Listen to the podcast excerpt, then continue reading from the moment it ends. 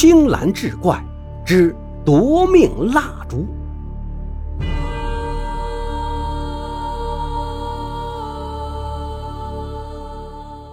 话说南宋绍兴年间，宋高宗赵构只知饮酒作乐，朝政混乱。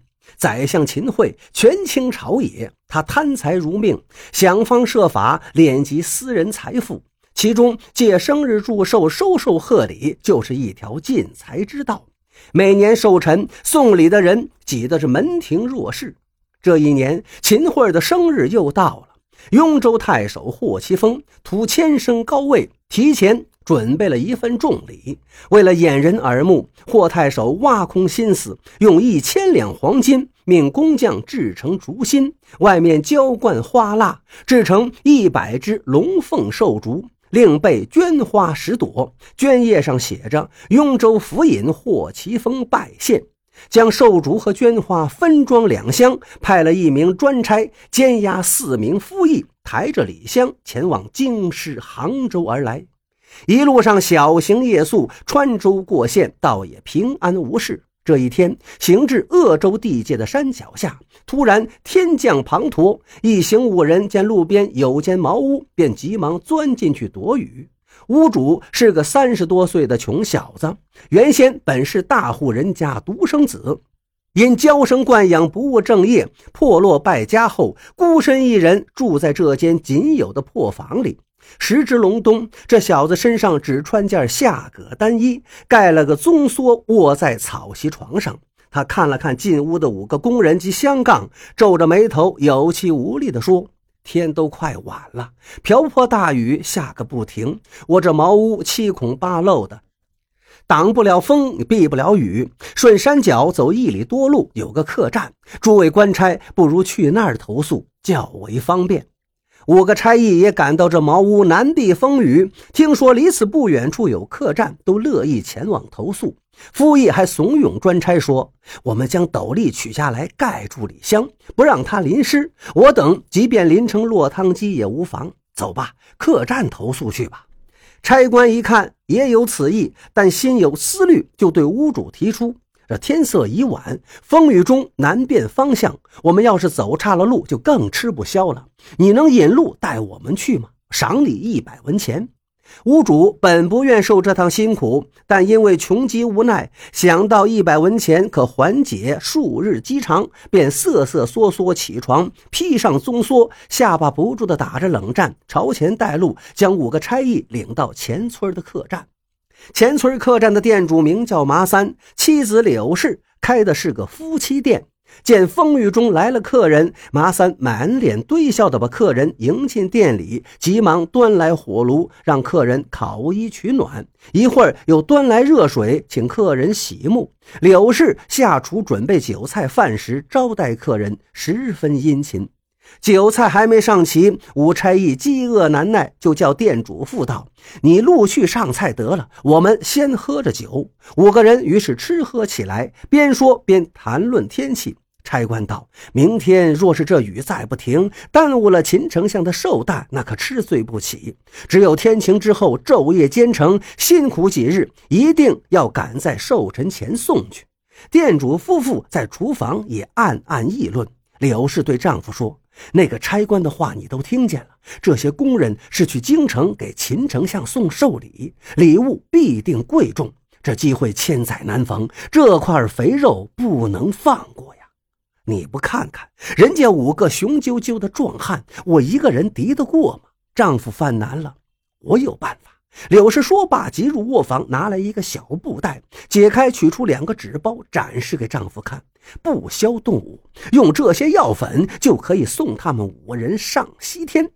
原来柳氏一向不走正道，专替那荡女淫尼打胎，蓄有毒药甚多。当下就用堕胎药和这杀鼠药拌在最后一道佳肴，酱汁黄焖鸡里，端上桌去，请客人享用。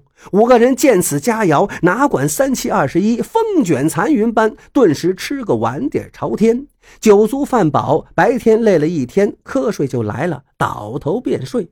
引路的穷小子不堪风雨之苦，难以返回。麻三夫妇让他留下来暂宿一夜，赏了他一碗饭，安置在柴房里睡下。半夜里，武差役药性发作。一个个昏迷后不省人事，麻三手执砍柴的铁斧窜进客房里，将五人一一劈死。夫妻俩进入客房，打开礼箱一看，哪有金银珠宝，只有两箱蜡烛，外加十朵绢花，看来都不值钱呢。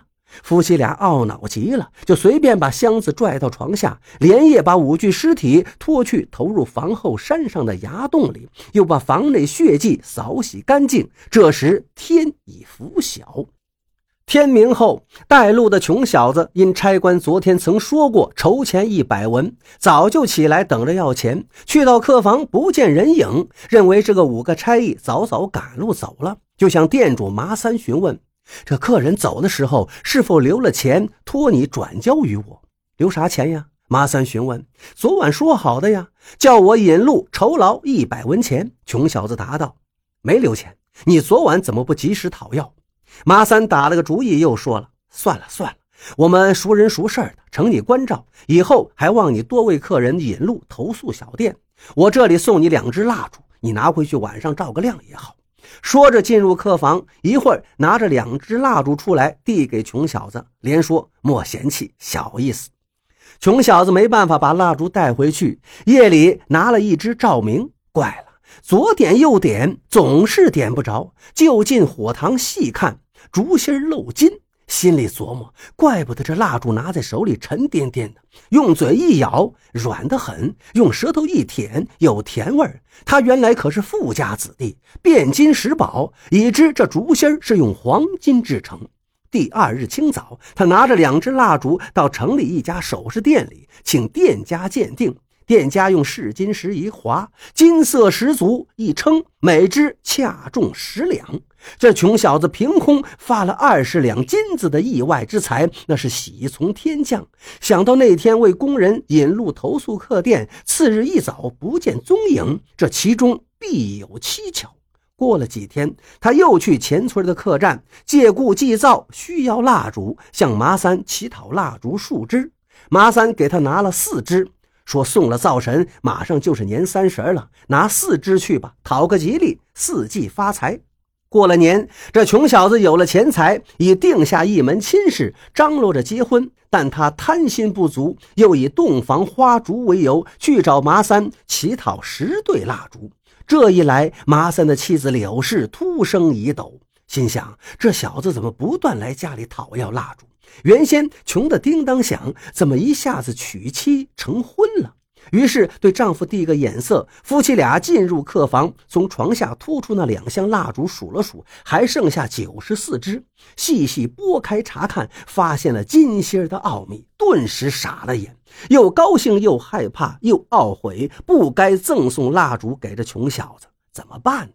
马三狠狠说道：“无毒不丈夫，不灭掉这活口，终是祸害。”马三装作若无其事的出了房来，对穷小子说道：“老弟，我们打开天窗说亮话吧。这蜡烛的奥秘，你已经先知先觉，我是今天才发现，免得你以后再跑来找我讨要。我也不是昧心人，今天我们把它均分了。”穷小子一听，喜出望外，忙恭维道：“大哥，您是明白人，令小弟敬佩。”看来那天晚上我引五个客人投宿，并没有白白辛苦。总而言之，大哥不亏待我，我也不想问别的事儿，只想分得蜡烛，其他什么事儿都没发生，都没看到听到。大哥您一百个宽心。马三说：“白天耳目众多，你大嫂已下厨置办酒菜，我们今天理当开怀痛饮。到了晚上，我帮你把蜡烛抬回家去，这才是人不知。”鬼不觉，麻三夫妻两个人故伎重演，用毒药拌入菜肴，将穷小子昏闹，用绳子勒死，投尸崖洞。三日后，麻三夫妻收拾细软，将金心蜡烛换了竹箱装着，牵出临时购来的三匹马驹，一匹马驮着财物，两匹马坐骑，迁往外地定居在湖州。两人先是租了两间铺面开米店，经营粮食生意以作掩饰，陆续将金芯变成了银子，盖了广厦大院，呼奴使婢，不到两年成为巨富。麻三本是歹人，渐渐的赌博嫖娼，终日寻欢作乐。为讨妓女欢心，麻三竟将劫杀工人所藏的绢花拿去变赠诸妓。一次，一个妓女接了一位嫖客，是雍州属衙进京公干的胥吏。此吏见了妓女头上插的绢花，觉得十分精致且很眼熟，拔下来把玩一番，发现叶子上写有一行小字：“雍州府尹霍奇峰拜县。”猛然想到，前年冬季，一革职的霍太守曾派人到京城给秦丞相送寿礼，派去的五个差役未见返回，至今是下落不明。而霍太守也因为丞相寿诞没甚孝敬，加之官声不好，考核政绩时受到了革职的处分，回乡赋闲多时。